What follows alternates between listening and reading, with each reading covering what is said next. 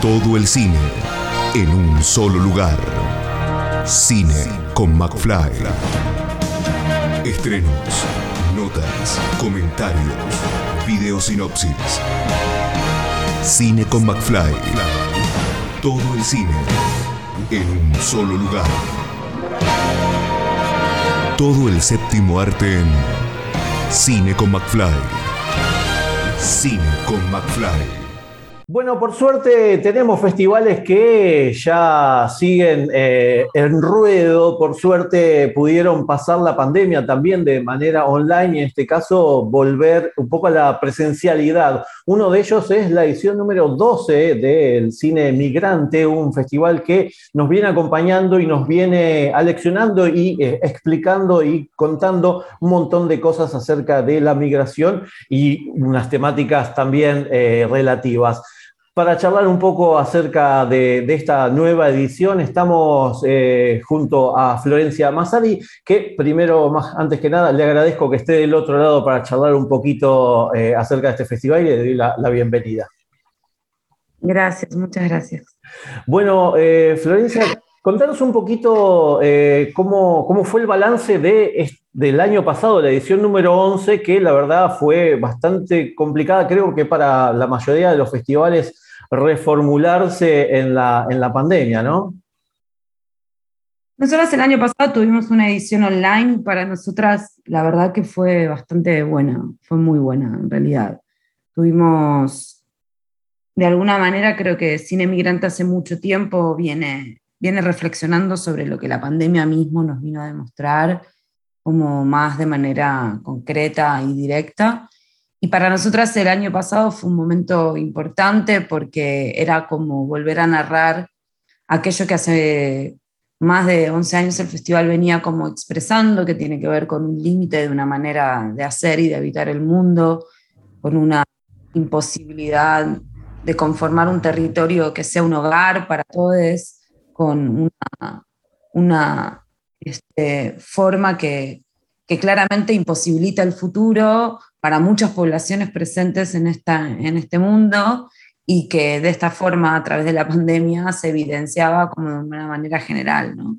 Nosotros una edición online em, y fue, tuvo un desarrollo como muy, muy, muy importante en algún punto porque pudo demostrarnos que había un montón de personas que conocían y que estaban ansiosas de compartir el festival y que no estaban en la ciudad de Buenos Aires y que ese desequilibrio entre de, de, posibilidades culturales y de acceso a la cultura que se tiene en determinadas ciudades hace que, bueno, que a veces las cuestiones tecnológicas eh, puedan como, como suplir esos, esas circunstancias. Esto no quiere decir que para nosotras el cine es cine y, no, es, no es lo que nosotras estamos viendo a través de una pantalla individual en cada una de nuestras casas, ¿no? es, una, es un hecho colectivo, tanto en como también en, en, en, la experiencia. La experiencia colectiva de, de una pantalla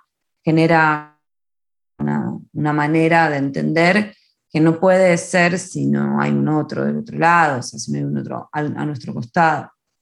Pero bueno, para nosotras fue realmente una experiencia que estuvo muy bien.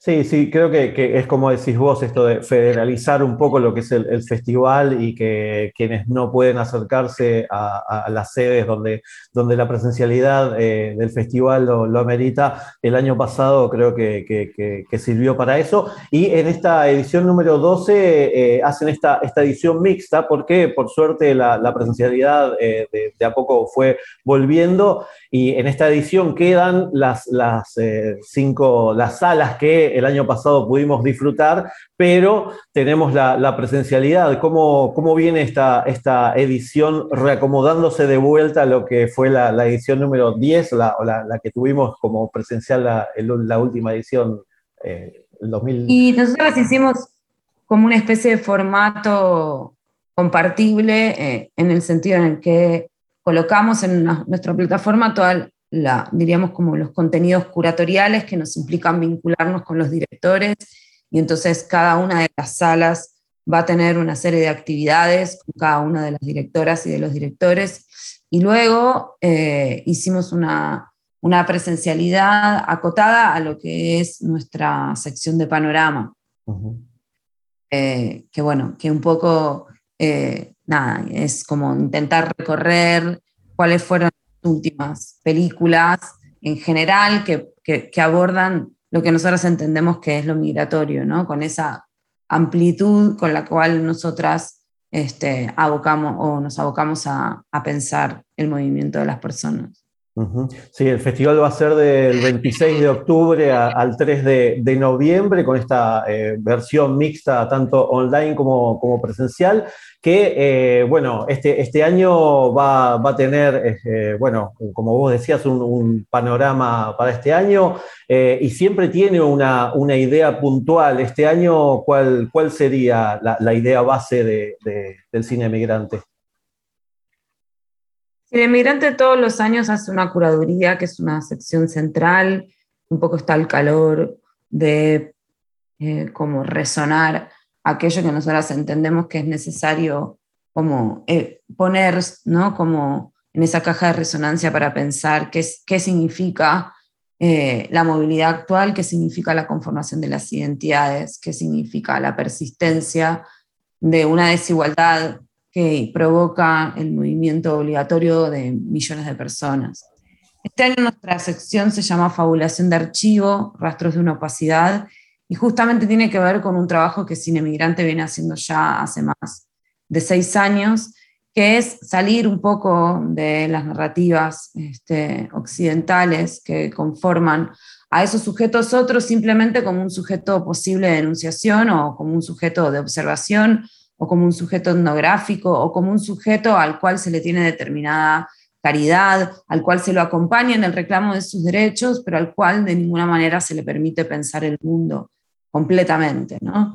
La sociedad eh, o la marginalidad o lo que implica conformarse siempre como un otro es a lo sumo que reclame eh, la igualdad de derechos. Y cuando nosotros pensamos en fabulación de archivos, rastros de una opacidad, lo que estamos pensando es en una generación de cineastas este, jóvenes, hijos de las excolonias, eh, identidades racializadas, eh, hijos de migrantes que hoy sí tienen su documento como ciudadanos en determinados países de los cuales sus padres han ingresado y que realmente no se conforman y no van a, no tienen por qué hacerlo con el lugar de simplemente se les garantice el acceso equitativo a derechos. Lo que, lo que claramente Fabulación de Archivo viene a demostrar o a mostrar o a evitar es que las narrativas de este mundo, las maneras de habitar este mundo, la manera de relacionarnos, la manera de entender la tierra, la manera de entender el vínculo con un otro, son una manera concreta, occidental, blanca, racializante, que es el motor principal o el núcleo principal de lo que implica la, migración. La mayor parte de los movimientos migratorios van de los países conquistados, colonizados y esclavizados hacia los países conquistadores, colonizadores y esclavistas. Entonces, cuando piensa el mapa de la movilidad, no puede dejar de pensar en el inicio del capitalismo, no puede dejar de pensar en el inicio de la modernidad, no puede dejar de pensar en el inicio de la ciencia y del occidente blanco intentando dominar todo aquello que se le cruce por su paso con fines solamente económicos. Eso, de alguna manera, es lo que nos, conforma como sujetos y nos conforma nuestra narrativa. Y lo único que podemos permitir dentro de esa narrativa siempre es que el otro solamente ocupe su lugar como otro. Lo máximo que puedo permitir es que el otro ocupe su lugar como otro, pero no que el otro piense el mundo de una manera absolutamente diferente a la que yo lo puedo estar pensando. Y de alguna forma, fabulación de archivo es eso, es un, un cine absolutamente, con una narrativa absolutamente radical que parte del concepto de fabulación especulativa de Octavia Butler o de las referentes más importantes del pensamiento de colonial negro, y que entran a una narrativa occidental a denunciar su transparencia o su imposición de la transparencia y a mostrar la cantidad de capas sobre capas sobre las cuales se va construyendo este dominio de lo imposible. Bueno, Florencia, vos sos la directora, directora artística y curadora también del festival. Eh, ¿cómo, fue, ¿Cómo fue la convocatoria y la selección también de lo que vamos a poder ver en esta edición número 12? Y fue un trabajo de más de un año. Hace un año que estamos trabajando con Almudena Escobar López, que ella es curadora en Rochester, Vanya Munjin Paiva, que es programadora del Valdivia.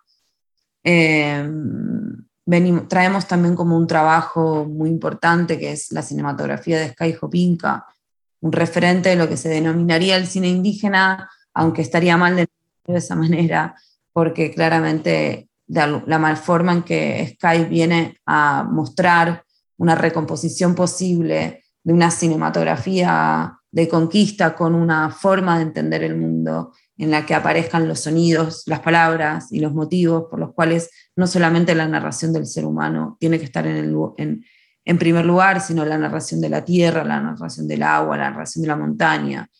Eh, fue un trabajo que nos llevó nueve meses aproximadamente de, trabajar y de curar eh, todo el material de Sky. Y, bueno, y la verdad es que nada, como verás mi cara, estoy un poco cansada de, de un año que fue bastante difícil porque un año y medio de pandemia también nos deja bastante en un estado de situación bastante frágil, diríamos. ¿no? exactamente. Y, hablando de esto, eh, la presencialidad nos, nos, vuelve a abrir eh, la, temática de actividades que se pueden, que, se pueden eh, que, estamos acostumbrados también a, estar dentro del cine migrante y algún, algún invitado dentro del festival. ¿Cómo, ¿Cómo, viene eso también? Eh, sí, vamos a tener nuestras sedes en el Centro Cultural General San Martín, en, en la Casa Nacional del Bicentenario y en la Manzana de las Luces. Este, y por supuesto, Ahí se van a dar las conversaciones y charlas con el público de lo que va a ser nuestra programación de panorama. Bien, ahí, vamos a, poder presenciar, por suerte, quienes, quienes puedan acercarse eh, de vuelta a algunas actividades. Y por último, eh, pues venías hablando de eh, la pandemia, lo que, lo que se sufrió en este año y medio, y me imagino que pandemia, inmigración también tuvieron un efecto en, lo, que, en lo que es eh, mundialmente para, y también para, el cine migrante, ¿no? Sí, claramente, o sea, el establecimiento de un sistema de fronteras eh, para el control sanitario implicó, obviamente, un, doble, un reforzamiento de los modos de control en algún punto hay una experiencia fronteriza que se socializó.